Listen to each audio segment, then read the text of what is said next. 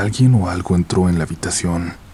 A pesar de que la luz estaba apagada, pude notar que tenía la boca abierta. Sus dientes y el blanco de sus ojos parecían brillar en la oscuridad. Se acercó lentamente a la cama.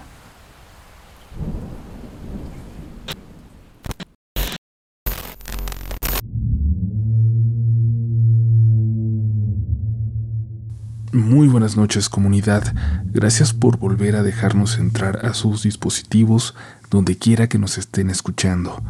Si están en casa intenten apagar la luz, si vamos acompañándoles camino al trabajo o a la escuela, déjense llevar por un momento, pero sobre todo si están manejando de noche, pongan mucha atención a su alrededor. En la oscuridad son más fáciles de notar las evidencias de lo paranormal. Recuerden que ya está disponible en preventa el cómic con el origen del crucifijo del Padre Lucas. Estamos muy muy emocionados porque ya lo puedan leer. Les dejaremos el link en la descripción de este episodio si se atreven a leer. Mi nombre es Uriel Reyes y tú estás escuchando Relatos de la Noche. En 1989, cuando apenas era un niño de 8 años, descubrí que las historias de fantasmas que me contaron mis primos desde que tenía uso de razón podían ser algo más que un intento por asustarme. Por primera vez creí todo posible, por más que mis papás, escépticos por completo, intentaron enseñarme que no tenía que tener miedo de lo paranormal, porque simplemente no existía. Sin embargo, para mi sorpresa, no ocurrió en la casa de mis abuelos, donde decían que se apareció una bruja en la ventana de un cuarto al que nadie podía entrar. Tampoco en la casa de mis papás, donde antes vivieron unos tíos y se fueron enfadados del llanto de una niña que se escuchaba todas las noches. No, ahí no tuve la más mínima experiencia. Todo sucedió lejos de mi casa, del otro lado de la ciudad, con Chuy, mi mejor amigo. Él vivía con su mamá, muy joven, la recuerdo bien, parecía su hermana. Ella salía por días de la ciudad por el trabajo y entonces su abuela se quedaba con él. Sin embargo, aquella noche estaba su abuela y su bisabuela también, una señora de muy pocas palabras, que siempre parecía estar molesta con él, o conmigo, aunque no me conociera. Ella era muy, muy viejita. Parecía que ya era vieja cuando había tenido su única hija, la abuela de Chuy, quien también se veía muy joven, que solo tuvo una hija, y ella solo tuvo a mi amigo. Era una familia de hijos únicos, la suya. Esa noche jugamos Atari 2600 un poco. Pusimos una película de terror sin que se diera cuenta su abuela, que cuando nos descubrió con esos monstruos en la pantalla nos regañó y nos mandó a dormir. Ella se quedó en la habitación principal, la de la mamá de Chuy, y la bisabuela se dormía en una salita sin puerta, solo cubierta por una cortina, que estaba frente a la recámara donde yo me quedaría con él. La dejaron ahí porque era la más cercana al baño, y según me contó mi amigo, ella solía levantarse varias veces durante la noche. La abuelita nos pidió que dejáramos la puerta entreabierta por si escuchábamos que la bisabuela necesitaba algo. Era muy mayor. Así que así lo hicimos. Y luego nos fuimos a dormir. Como siempre nos quedamos dormidos mientras platicábamos, pero en la madrugada algo me despertó. La puerta entreabierta de la habitación se movía. Con los ojos entrecerrados aún, como fingiendo estar dormido, vi que entró la bisabuela, pero era muy alta. En ese momento pensé que tal vez fingía caminar tan encorvada cuando los demás la estaban viendo. Noté algo más. Tenía la boca abierta. Sus dientes y el blanco de sus ojos parecían brillar en la oscuridad. Caminó hasta la cama de Chuy. Se sentó junto a él y los destapó. Luego volvió a verme a mí. Cerré los ojos por completo. Había algo en ella que me aterraba. Siempre me daba miedo, pero esas horas en la habitación la verdad pensé que se había vuelto loca por completo. Sentí cómo se acercó a mi cama y me dio terror imaginar que se sentara también conmigo, que me fuera a destapar.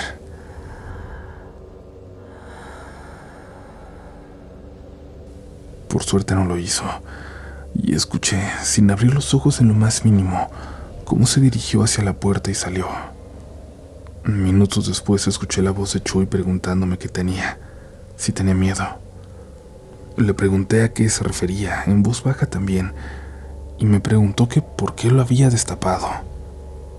Solo le dije que yo no lo había hecho, y algo empezamos a platicar, no recuerdo muy bien, pero apenas un momento después, antes de que nos volviéramos a dormir, escuchamos a su abuelita a lo lejos levantarse rápidamente y prender la luz. Salimos apresurados y nos dirigimos hacia allá para ver qué le estaba pasando. La puerta de su habitación estaba abierta.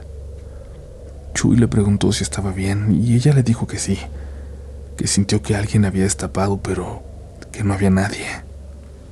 Ahí le dije, lo dije por fin. Fue la señora, la bisabuela de Chuy, se metió en nuestro cuarto también y lo destapó.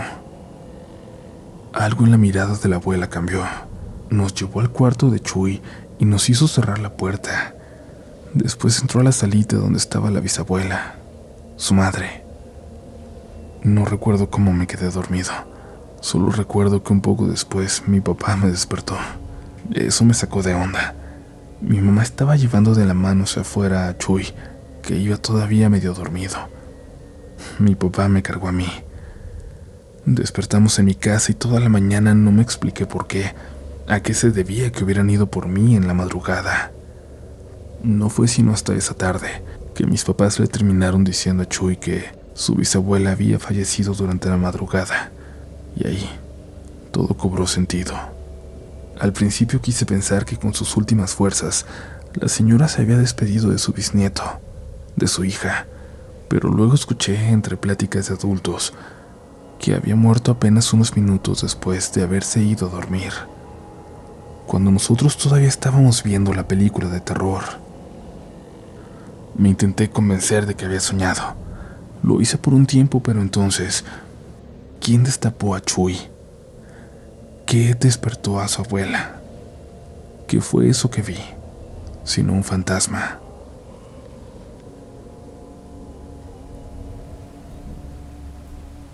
Buen día, soy fan de sus historias. En todos mis tiempos libres me gusta escuchar sus relatos.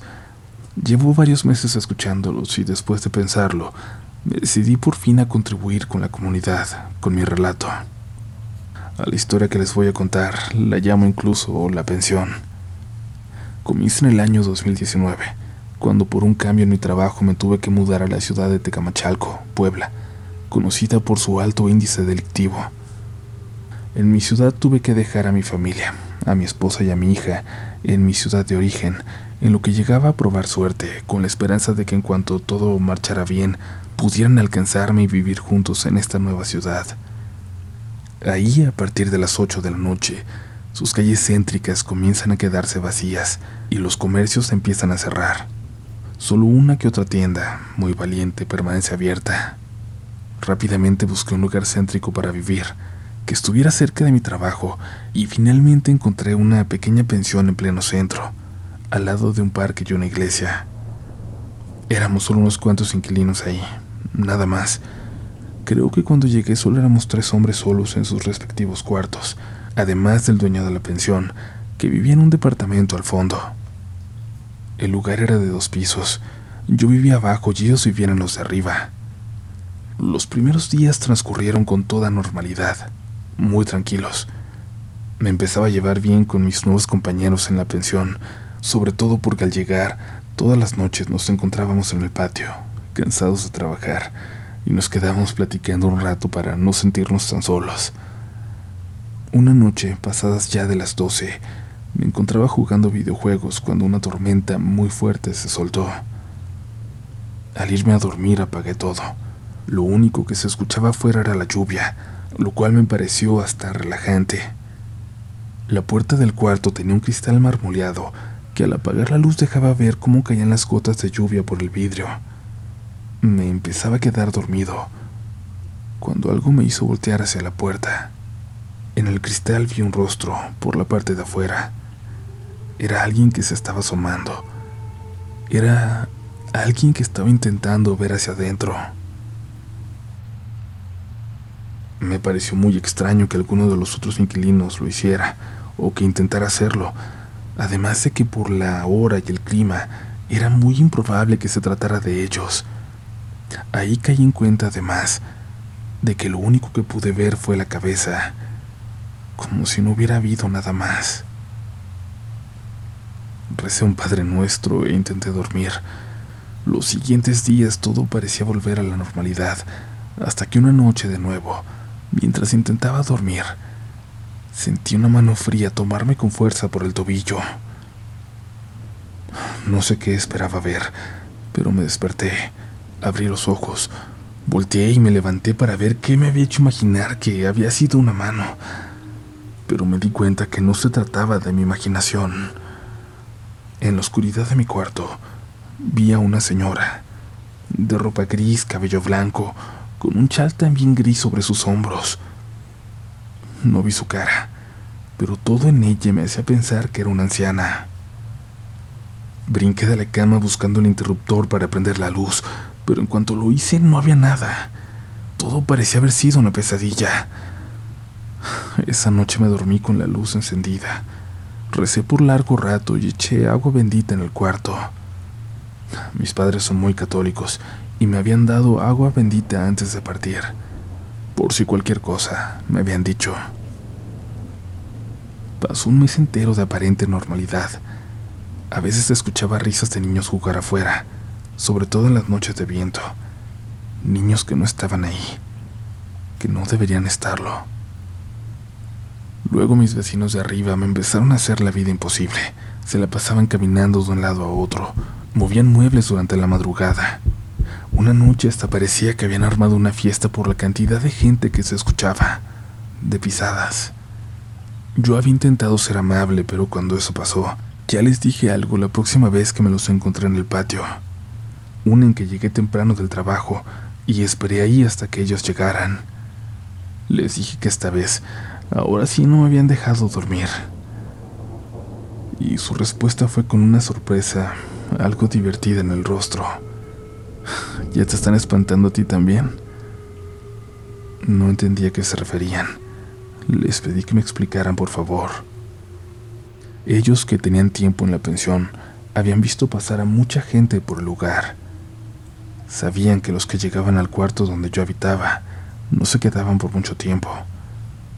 A algunos les tocaban la puerta, veían sombras. A los que les iba peor, salían corriendo hasta de madrugada. Y es que los más desafortunados veían a una viejita. Ellos me contaban todo esto con lujo de detalles pero habían tenido siempre la suerte de vivir en el piso de arriba. Al día siguiente hablé con el dueño de la pensión. Él me pidió que no hiciera caso. Me dijo que eran solo cuentos. A él le habían dicho de eso desde hace mucho tiempo, pero personalmente nunca había visto nada. Aún así me dio oportunidad de cambiarme a un cuarto arriba, donde pasé días en calma que me hicieron pensar que tal vez todo pudo haber sido parte de mi imaginación. Llegó la pandemia y por esa época pude llevar por fin conmigo mi familia. Mi esposa y mi hija me alcanzaron y, por supuesto que no iba a permitir que ellas vivieran en ese lugar donde yo había vivido momentos de terror. Busqué un departamento con un poco más de espacio y ahí las recibí, aunque ya no quedaba en el centro. Fui tan feliz los siguientes meses que casi olvidé mi experiencia en la pensión, hasta que tiempo después me encontré a Ernesto, uno de los inquilinos con los que conviví, me dijo que pocos después de que me fui, habían encontrado muerto al dueño del lugar, en su departamento, en estado de descomposición. Habían pasado días antes de que se dieran cuenta de que el pobre había fallecido. Dicen que murió de un infarto, aunque eso sorprendió a los familiares. La pensión entonces se tornó extrañamente tranquila. Llegó gente a vivir en los departamentos de abajo, incluido el mío, el embrujado, pero nadie más se volvió a quejar. Nadie más volvió a vivir una experiencia paranormal, mucho menos una aparición de aquella señora. Ernesto me dijo lo que pensaban, que tal vez la señora que yo vi, la que habitaba mi cuarto, se lo había llevado, se había llevado al dueño, que tal vez necesitaba un alma a cambio para dejar el lugar. Pero bueno, solo eran pensamientos al aire, aunque es cierto que la pensión no volvió a vivir una experiencia extraña. Gracias por la atención a mi relato. Al escribirlo volví a sentir ese escalofrío, terrible, notorio, como cada que ella se acercaba en la madrugada, cuando vivía en la pensión. Gracias a los que sigan por acá, recuerden suscribirse a nuestro canal y activar las notificaciones para que no se pierdan de ningún nuevo episodio, de ni una sola nueva historia. También nos pueden seguir en nuestras redes sociales donde nos van a encontrar como RDLN oficial. Estamos en todas partes, sobre todo muy muy activos últimamente en Instagram, como seguramente ya se dieron cuenta.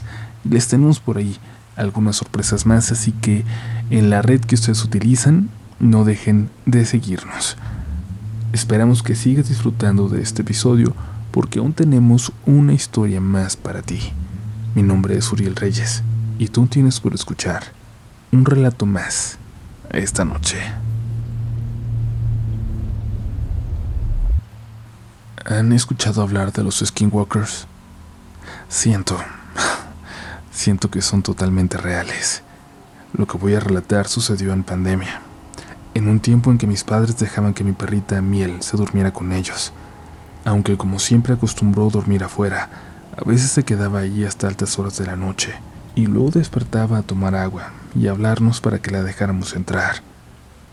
Eso, el sonido de ella intentando entrar, intentando llamar nuestra atención, es un sonido que ya reconozco muy bien, así que cuando lo escuché cerca de las 4 de la madrugada una noche, no me sorprendió en lo absoluto. Simplemente me levanté como por reflejo para ir a abrirle a miel. pero cuando desperté por completo, creí escucharlo un poco diferente. No fueron sus rasquidos típicos. Parecía que estuvieran tocando a la puerta. Tomé mi teléfono y con la lámpara me acerqué a la ventana para alumbrar hacia afuera. No tenía tanto miedo, la verdad. Mis papás estaban en la habitación frente a la mía. Los vecinos unos cuantos pasos. No estaba solo. Todo estaría bien. Abrí la cortina. Iluminé hacia afuera y ahí estaba Miel, sentada, mirando hacia mí. Le hablé pero no reaccionó. No movió su colita como siempre. Abrí la ventana y volví a hablarle, pero solo estaba quieta, mirando hacia mí de una forma tan profunda que me pareció algo extraño. No reaccionaba ni siquiera la luz. Sus ojos por un momento sus ojos me parecieron más bien humanos. Miel, ¿todo bien? Pregunté, pero ella no hizo nada. Me dirigí a la habitación de mis papás para decirles que algo estaba pasando con Miel, que no reaccionaba, que estaba rara. Abrí la puerta y... Ahí estaba Miel, dormida con ellos, en cuanto abrí la puerta se despertó y se acercó a saludarme. Eso que estaba allá afuera no era mi perrita, aunque se veía como ella. Cuando me asomé, ahora sí con todo el miedo del mundo, a pesar de mis papás en la habitación frente a mí, a pesar de nuestros vecinos alrededor, ya no vi nada allá afuera. No pude dormir bien, despertaba constantemente sobre todo cuando escuché como si alguien caminara por el techo poco antes de que amaneciera. Esto me causa tanto miedo que nunca he podido compartirlo con mi familia, pero me da un gusto por fin poderlo hacer con ustedes. Hablarlo, compartirlo por primera vez después de tanto tiempo y sentir que no todos allá afuera van a pensar que estoy loco. Muchas gracias por escucharme. Muchas gracias por la atención a mi historia y no sé, quizás allá afuera uno de ustedes me creyó. Quizás uno de ustedes tiene una experiencia similar. Saber eso haría que todo valiera la pena. Un abrazo comunidad. Muy buenas noches.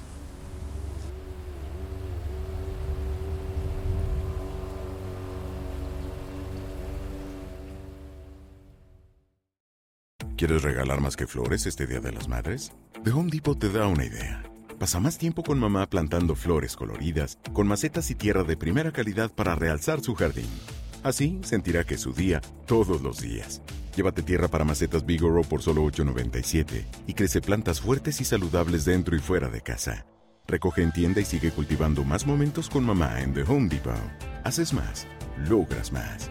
Más detalles en homedepot.com diagonal delivery.